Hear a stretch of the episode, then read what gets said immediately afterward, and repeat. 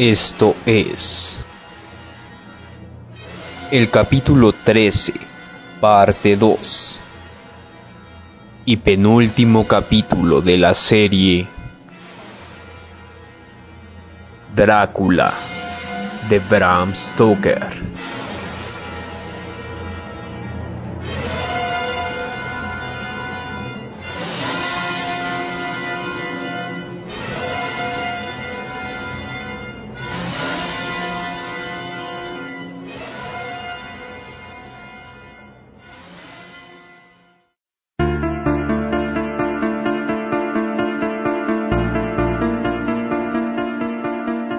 Diario de Jonathan Harker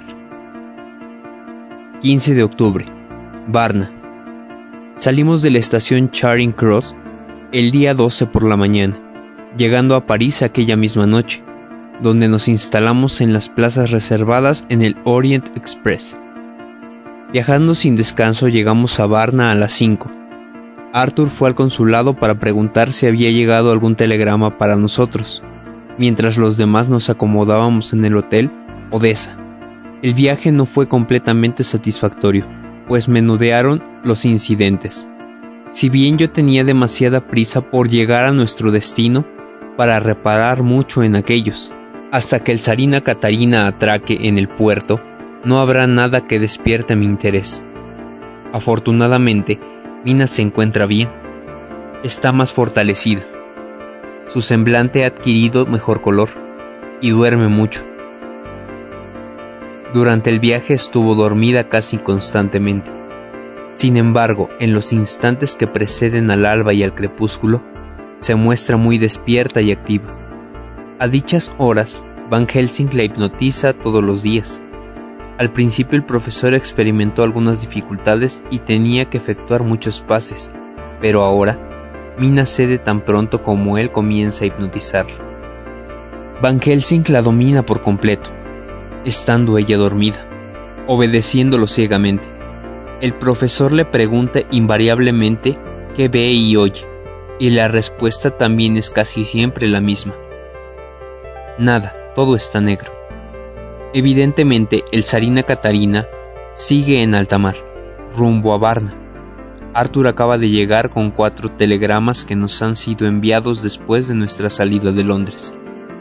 Todos avisan que Lloyd no ha sido advertido del paso del Sarina Catalina por ningún lugar. Hemos cenado, acostádonos pronto.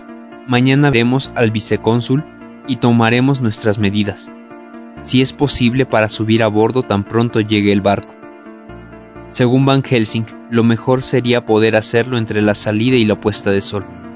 El conde, ni siquiera en forma de murciélago, puede cruzar un curso de agua corriente por sus propios medios. Por tanto, no podrá abandonar el barco.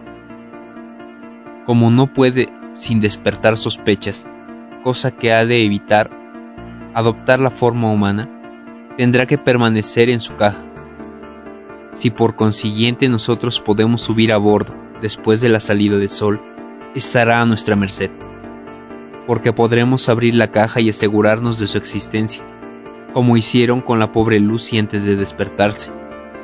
El conde no puede aguardar compasión por nuestra parte. 16 de octubre. Mina sigue indicando lo mismo.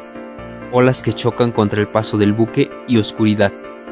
Viento a popa mientras llegamos a tiempo y la arribada del Sarina Catalina nos encontrará preparados. 17 de octubre. Todo está dispuesto para saludar al conde al final de su viaje. Al contarles a los armadores que la caja contenía probablemente una colección de objetos robados a un amigo suyo. Arthur obtuvo autorización oficiosa para abrirla, a riesgo y compromiso suyo. El armador le entregó un documento dirigido al capitán del buque para que nos diera toda clase de facilidades, y otra autorización análoga para el agente de la compañía naviera en Barn. Hemos adoptado las oportunas medidas por si consiguiésemos abrir la caja. Si el conde está dentro, Van Helsing y Seward le cortarán la cabeza, tras hundirle una estaca en el corazón. Quincy, Arthur y yo impediremos la intervención aunque tengamos que utilizar las armas materiales de que iremos provistos. El profesor asegura que el cuerpo del conde, tratado de esta forma, se convertirá instantáneamente en polvo. En tal caso no habrá ninguna prueba en contra de nosotros y no podremos ser acusados de asesinato. Si no ocurre esto, asumiremos las consecuencias de nuestros actos y, tal vez algún día este diario será la prueba que se interponga entre uno de nosotros y el cadalso. Por mi parte, me sentiré muy feliz de aprovechar la ocasión si se presenta. Hemos decidido remover tierra y cielo para lograr el triunfo. Y hemos llegado al fin de ser advertidos con un mensaje especial tan pronto el Sarina Catalina se halla a la vista. 24 de octubre. Una semana de espera. Un telegrama diariamente para Arthur, repitiendo lo mismo, aún sin noticias. La respuesta de Mina durante las sesiones de hipnotismo siempre es la misma. El chocar de olas y el crujimiento de mástiles. Telegrama de Rufus Smith, Lloyd, Londres, para Lord Godalming. A la atención de HVM, vicecónsul de Varna. 24 de octubre. Sarina Catalina avistado esta mañana en los Dardanelos. Diario del Dr. Seward. 24 de octubre. Cuánto lamento no tener aquí el fonógrafo. Nada me enoja tanto como tener que escribir mi diario a mano. Pero Van Helsing afirma que es preciso. Cuando esta mañana Arthur recibió el telegrama, hubo un momento de gran agitación. Ahora sé lo que experimentan los soldados cuando oyen la señal de ataque. Van Helsing examina atentamente los dientes de Mina cuando está hipnotizado, asegurando que mientras no se tornen más agudos no existe peligro urgente de una transformación. Si ésta se presentase, habría que adoptar ciertas precauciones. Ah, la eutanasia es un término excelente y consolador en estos casos. Estoy muy reconocido al que la haya inventado. Hay unas 24 horas por mar, desde aquí a los Dardanelos, con la marcha llevada por el Sarina Catalina desde que zarpó de Londres. Por tanto, debería de llegar mañana por la mañana. 25 de octubre, a mediodía. Ninguna noticia sobre la llegada del barco. El mensaje de Mina, estando en trance, es el mismo de costumbre. De modo que podemos enterarnos de alguna novedad de un momento a otro. Todos estamos febriles, excepto Jonathan que sigue tranquilo. Sus manos parecen de hielo, y hace poco lo encontré afilando el gran cuchillo Gorka, que no abandona jamás. Mala perspectiva para el conde si la punta de ese cuchillo se hunde en su garganta empuñado por esa mano resuelta y glacial. Van Helsing y yo estamos algo más inquietos respecto a Mina. Más tarde, nuestra intuición fue exacta porque cuando Mina despertó, tras haber dormido varias horas, se mostró más animada que los días anteriores. Al crepúsculo, contestó como de costumbre durante la sesión de hipnotismo. Ya en el Mar Negro, el conde corre hacia su perdición, hacia el juicio sobre sus pecados. Espero. 26 de octubre. Muy raro. Ninguna noticia del barco. Mina, ayer noche y esta mañana, murmuró como siempre el chocar de olas que azotan el casco. Luego añadió que las olas eran muy débiles. Nada a señalar. Telegrafía Londres invariablemente. Intentaremos que Mina nos diga algo más en su próximo trance. Telegrama de Rufus Smith. Londres, a Lord Godalming. A la atención de HBM, vicecónsul de Varna. 28 de octubre. Sarina Catalina señalado a la entrada del puerto de Galatz. Hoy a la una. Diario del Dr. Seward. 28 de octubre. Cuando recibimos este telegrama anunciando la llegada del barco a Galatz, nos sorprendimos menos de lo que cabía esperar. Sin saber cómo, cuán y de dónde vendría el golpe, ya guardábamos algo parecido. El retraso de la llegada a Varna nos ha convencido conforme a lo previsto. Solo nos quedaba la esperanza de poder enterarnos respecto al lugar del desvío. De todos modos fue una sorpresa. La naturaleza se apoya en un fondo de esperanza que nos incita a creer, a pesar de nosotros mismos. Y las cosas ocurrirán tal como deben ocurrir y no como querríamos. ¿Cuándo parte el próximo tren a Galatz? inquirió Van Helsing. Mañana por la mañana a las seis y media. Nos sobresaltamos. Hemos de reflexionar y organizarnos. Amigo Arthur, vaya a la estación, adquiera los pasajes y procure que todo esté listo para mañana por la mañana. Amigo Jonathan, vaya a la oficina marítima y obtenga unas cartas de presentación para su agente en Galatz, con el derecho de registrar el barco, exactamente como lo teníamos aquí en Varna. Usted, Quincy, visite al vicecónsul y obtenga cerca de su colega de Galatz que nos facilite la ruta a fin de no perder tiempo en el Danubio. John se quedará con Mina y conmigo para conferenciar. Poco importa que llegue el crepúsculo, yo estaré aquí con nuestra protegida. ¿Y yo?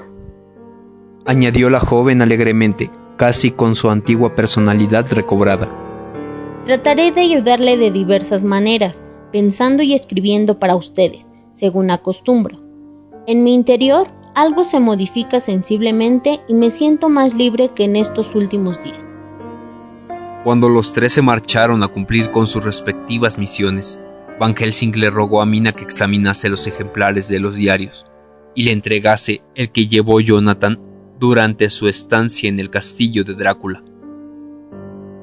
La joven salió de la estancia y, tan pronto se hubo cerrado la puerta a sus espaldas, el profesor se volvió hacia mí. Tú tienes la misma idea que yo. Habla. Hay algo extraño. Algo ha cambiado, como una esperanza que oprime el corazón, ya que puede inducirnos error. De acuerdo. ¿Sabes por qué le he pedido que fuese a buscar ese manuscrito?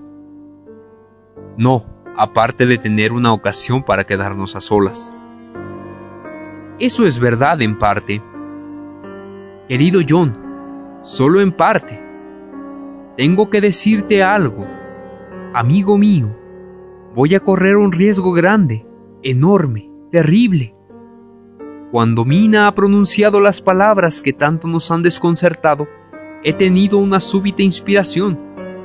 Hace tres días durante la sesión de hipnotismo, el conde le disputó el espíritu a fin de leer en ella.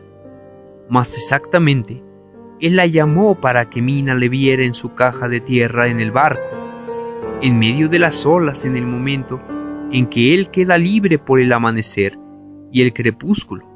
Entonces él se enteró de nuestra presencia aquí, ya que ella puede ir y venir en espíritu, con ojos para ver y oídos para escuchar puede enterarse de más cosas que él en su féretro. En estos instantes, Drácula realiza esfuerzos inimaginables para huir de nosotros. Por el momento no necesita a Mina, pero está convencido de que la joven acudirá siempre a su llamada. Pero ha cortado la comunicación, ha roto su poder sobre ella para que Mina ya no pueda ir hacia allá. Para que Mina ya no pueda ir hacia él. Ah, aquí llega Mina. Silencio. Déjame hablar y lo comprenderás todo. John, amigo mío, nos hallamos en un tremendo y crucial momento de nuestras vidas, y temo como jamás había temido. Solo podemos confiar en Dios. Silencio, aquí está ya. Temí que el profesor sufriera una crisis nerviosa, como la que tuvo a raíz de la muerte de Lucy, pero se restableció mediante un gran esfuerzo y cuando Mina, serena y dichosa, entró de nuevo en la estancia, se había recobrado. Al instante, la joven le entregó un fajo de cuartillas mecanografiadas, y el profesor las estudió atentamente. A medida que leía, se iba aclarando su rostro. Amigo John, exclamó después, todo que ya posees una buena experiencia, y usted, Mina, tan joven, aquí tenemos una buena lección para todos. Nunca hay que temer pensar profundamente. Les leeré lo que escribió Jonathan. a uno de sus descendientes que más tarde cruzó el río con sus tropas para invadir Turquía y que tras haber tenido que replegarse, volvió varias veces a la carga, solo dejando atrás el campo de batalla, donde yacían sus soldados, sabedor que al fin él solo triunfaría. ¿Qué nos dice esto? ¿Muy poco? No, el espíritu niño del conde nada ve, y por eso se expresa con tanta libertad. El espíritu adulto de ustedes tampoco ve nada, ni el mío, al menos hasta ahora. Ah, no, mas sea aquí la palabra de una persona que habla sin reflexionar, porque tampoco entiende el significado, su posible significado. Asimismo, he aquí unos elementos de descanso, pero que el movimiento de la naturaleza los arrastre y los ponga en contacto, y ¡pam! Saltará un rayo de luz, vasto como el cielo que cegará y alumbrará, revelando leguas y leguas de tierra. ¿No es así? Bien, voy a explicarme. Ante todo, ¿han estudiado ustedes la filosofía del crimen? Sí y no. Tú, John, ya que la misma entra en el estudio de la locura. Usted, Mina, no puesto que el crimen no le atañe, salvo en lo que le ha correspondido padecer una sola vez pero su espíritu sigue directamente su camino y razona de lo particular a lo universal. En los criminales existe una particularidad tan constante en todos los países, en todas las épocas, que hasta la policía que poco sabe de filosofías ha llegado a afirmarlo empíricamente. El criminal se obstina en un crimen único, al menos el verdadero criminal que está predestinado al crimen, y no persigue nada más. El criminal no posee un cerebro completamente adulto. Sí, el criminal es lúcido, hábil, lleno de recursos. Mas respecto al cerebro, éste no ha completado su crecimiento. En muchos aspectos se halla en un estado infantil. El pajarito, el pececito, el animal pequeño, no se instruye en virtud de principios, sino con la experiencia. Y lo que aprenden le sirve de trampolín para aprender más. Querida Mina, veo abrirse sus ojos y que el rayo de luz ilumina ante usted leguas y leguas de terreno. El profesor se puso de pie. Sí, así fue, replicó. Por esto nos ha burlado aquí, en Varna, mientras el barco que lo transportaba se hallaba en el centro de la niebla rumbo a Galatz, donde no lo dudemos, lo tenía todo dispuesto para huir de nosotros, pero su cerebro infantil no ha visto más allá. Es posible, como tantas veces lo dispone así la divina providencia, que lo que el malhechor considera su bendición se convierte en su maldición suprema. El cazador es cazado a su vez, dijo el gran salmista. En efecto, ahora se cree libre de toda persecución por nuestra parte, y ha oído en varias horas de adelanto. Su egoísta cerebro infantil le aconsejará que descanse. Piensa, además, que puesto que ha cortado sus lazos con usted, Mina, usted ya nada sabe de él, y ahí reside el error. El terrible bautismo de sangre que él la infligió le permite ir libremente hacia él en pensamiento tal como ya lo hace usted siempre que el sol sale o se pone. En estos momentos usted obedece a mi voluntad, no a la del conde. Este poder por bien nuestro y el de otros, usted lo ha conquistado sufriendo en manos de Drácula. Por tanto, es muy valioso que él lo ignore y que para preservarse haya prescindido de todo conocimiento respecto a nosotros. A cambio, nosotros no somos egoístas y creemos que Dios nos ayuda a través de tanta negrura y tantas horas sombrías. Nosotros perseguimos a ese monstruo. No flaquearemos, aunque nos hallemos en peligro de convertirnos en algo semejante a él. Querido John, este ha sido un gran momento para todos nosotros, sumamente importante. Haz de escriba y consígnalo todo para que cuando regresen los otros, concluida tu tarea, puedas dársela a conocer y sepan lo mismo que nosotros. He escrito todo esto mientras les aguardo, y Mina lo ha pasado a máquina, al menos desde el momento en que ella nos ha entregado el manuscrito de su marido. 26 de octubre. Escribo esto en el tren de Varna a Galatz. Ayer nos reunimos poco antes del anochecer. Cada uno había cumplido bien la misión asignada. Si la reflexión, la audacia y la ocasión nos sirven, estamos preparados para el viaje que ha de conducirnos al castillo de Drácula y la empresa que nos aguarda en Galatz a la hora acostumbrada. Mina se dispuso a soportar la sesión de hipnotismo. Van Helsing tardó algo en hacerle entrar en trance. Generalmente empieza a hablar al primer signo, pero el profesor esta vez tuvo que interrogarla de forma muy precisa, antes de saber algo. Decía no distinguir nada, estar totalmente inmóvil. No había oleaje, sino el rumor continuo y suave del agua contra las amarras. Oía unas voces masculinas que gritaban desde cerca y lejos, así como el deslizamiento de los remos en los botes. Mencionó que se oía un disparo, el eco que viene de muy lejos. De pronto tomó su cabeza y decía que resonaban unos pasos, que había arrastre de cuerdas y cadenas. No dijo nada más. Se enderezó como empujada en el sofá donde estaba tendida, y levantó ambas manos, con las palmas vueltas hacia arriba, como sosteniendo un fardo. Van Helsing y yo nos contemplamos. Quincy enarcó ligeramente las cejas, mientras la mano de Jonathan se crispaba agudamente sobre el mango del cuchillo. Amigos míos, ya lo han entendido. El conde se halla cerca de una costa ha salido de su caja de tierra, pero necesita llegar a la orilla. Durante la noche puede ocultarse en cualquier parte, mas si no le transportan a la orilla o el barco no recala al lado, no podrán llegar a tierra. En tal circunstancia puede cambiar de forma durante la noche, o saltar y volar hacia la orilla, como lo hizo en Whitby. No obstante, si amanece antes de tocar tierra, solo podrá escapar de nosotros siendo transportado, en cuyo caso los aduaneros pueden descubrir qué contiene la caja. En conclusión, si no llega esta noche a tierra, perderá un día entero y nosotros tal vez lleguemos todavía a tiempo.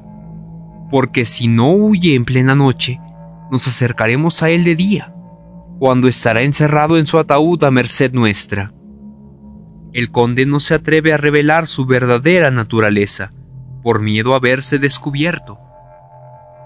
No había nada más que añadir. Esperamos pacientemente la llegada del alba, momento en que Mina podría tal vez decirnos algo más. Al despuntar el día nos aprestamos a escuchar sus revelaciones con gran ansiedad. El trance tardó más tiempo que la vez anterior en producirse, y cuando sobrevino nos separaban tan pocos minutos de la salida del sol, que la desesperación se apoderó de nosotros. Van Helsing se esforzó en grado máximo. Por fin Mina respondió, obedeciendo a la voluntad del profesor. Ningún avance. Todo estaba oscuro.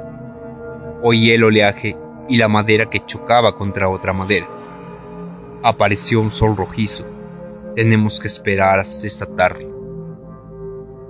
Estamos avanzando hacia Galatz en una angustiosa espera. Deberíamos llegar a las dos o tres de la madrugada, pero desde Bucarest llevamos tres horas de retraso, de modo que, sin duda, llegaremos cuando haya salido el sol. Por tanto, es posible que aún obtengamos dos mensajes hipnóticos de Mina, y quizás uno al menos arroje cierta luz sobre los futuros acontecimientos. Más tarde, otra puesta de sol, que felizmente ha sobrevenido cuando nada nos distraía. De haber coincidido con la parada en una estación, nos habríamos gozado de la calma y la soledad necesaria. Mina se hallaba menos dispuesta a someterse al trance que por la mañana. Temo que su habilidad para descifrar los movimientos y sensaciones del conde desaparezca cuando más falta nos hace. Hasta ahora, Mina se ha limitado durante el trance a los hechos más simples, lo cual, caso de prolongarse, podría inducirnos a un error. Cuando por fin habló, lo hizo en una forma enigmática. Algo desaparecía. Sentía un viento glacial. Oía a lo lejos ruidos confusos, como si unos hombres hablasen en un idioma extranjero, y una furiosa cascada, unos lobos que aullaban. Cayó, sacudida de un escalofrío que duró unos segundos, hasta quedar como paralizada. Ya no contestó a las demás preguntas imperiosas del profesor. Al despertar estaba helada, agotada, postrada, pero dueña de su espíritu. No recordaba nada, mas quiso saber qué había dicho. Cuando lo supo reflexionó profundamente en silencio. 30 de octubre, 7 de la mañana. Estamos muy cerca de Galatz, y más tarde no tendré tiempo para escribir. Todos estuvimos acechando la llegada del alba, sabiendo que cada vez le resulta más difícil conseguir la hipnosis. Van Helsing principió sus pases antes de costumbre, aunque sin resultado hasta el momento normal, en que ella se dio con creciente pesar, un minuto antes de la salida del sol. Sin pérdida de tiempo, el profesor le formuló diversas preguntas a las que ella contestó con igual premura. Respondió que todo estaba negro. Oía el rumor del agua al nivel de sus orejas y la madera que choca contra madera. Más lejos oía el ganado. También un rumor extraño. De pronto palideció. Siga, siga. Se lo ordeno exclamó Van Helsing con tono imperioso. Pero Mina no dijo nada más. Incluso parecía molesta. Oh, Mina, repuso tristemente Van Helsing. Esto demuestra precisamente la amistad y el respeto que siento por usted. Unos silbatos de locomotora. Nos aproximamos a Galatz. Estamos como sobre ascuas a fuerza de experimentar una terrible ansiedad y una inmensa impaciencia.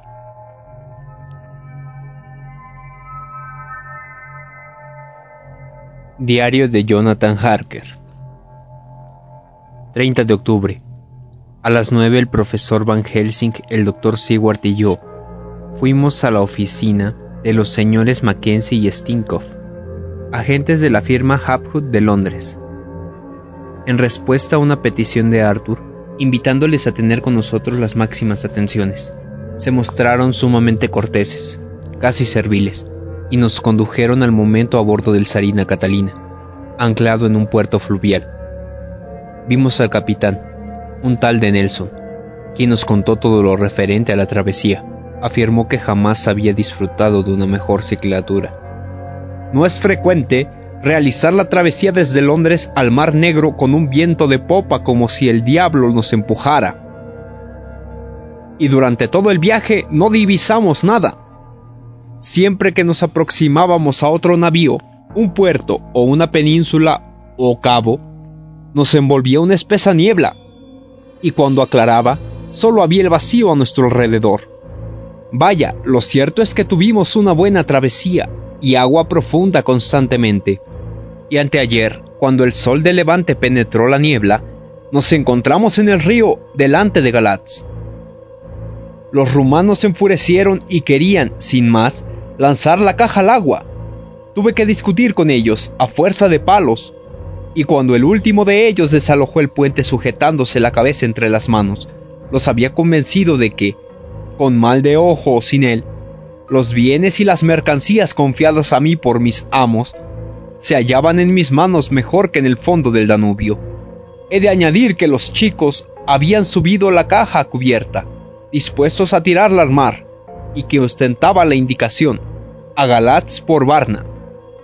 Yo pensé que lo mejor era dejarla en Galatz, puesto que allí habíamos llegado. después de haber descargado en el puerto para librarme de una vez por todas de la maldita caja. Mas aquel día no pudimos trabajar mucho, debiendo quedarnos toda la noche al ancla. De madrugada, una hora antes del amanecer, unos poderes enviados desde Inglaterra. Deseaba examinar una caja dirigida al conde Drácula. Oh sí, todos los papeles estaban en orden. Me alegré de desembarazarme de aquel cargamento, puesto que empezaba a sentirme algo inquieto a su respecto. Si el diablo embarcó algo suyo en mi barco, fue sin duda aquella caja y nada más. ¿Cómo se llamaba el caballero que se llevó la caja? inquirió el profesor, nominando su impaciencia.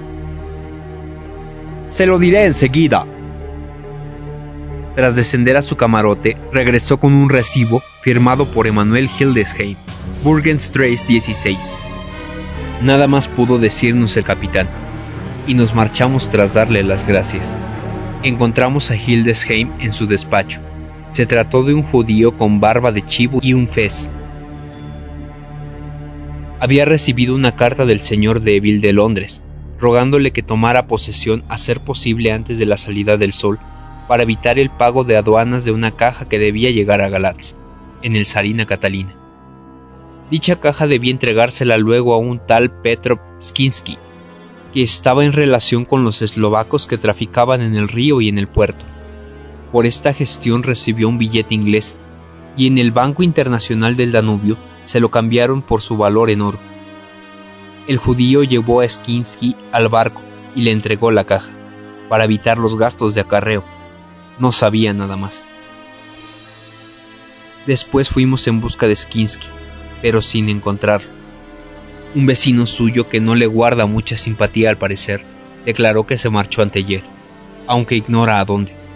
Noticia confirmada por el propietario de la casa a quien un mensajero le entregó las llaves de la misma, y el precio de alquiler una moneda inglesa.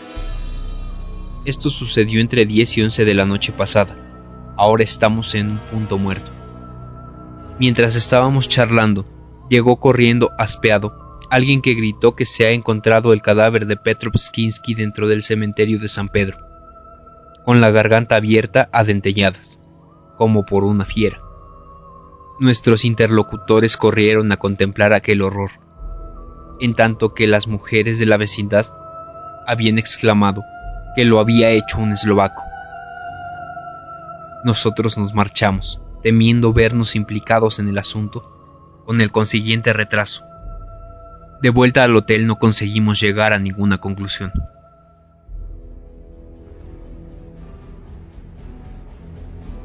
Esto fue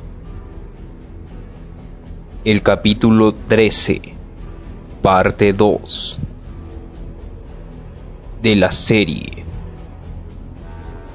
Drácula de Bram Stoker.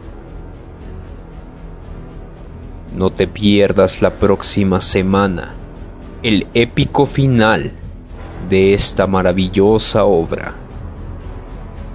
No olvides seguirnos en nuestras redes sociales las encontrarás en la parte de la descripción. Recuerda regalarnos un like, suscribirte y compartirlo con tus amigos.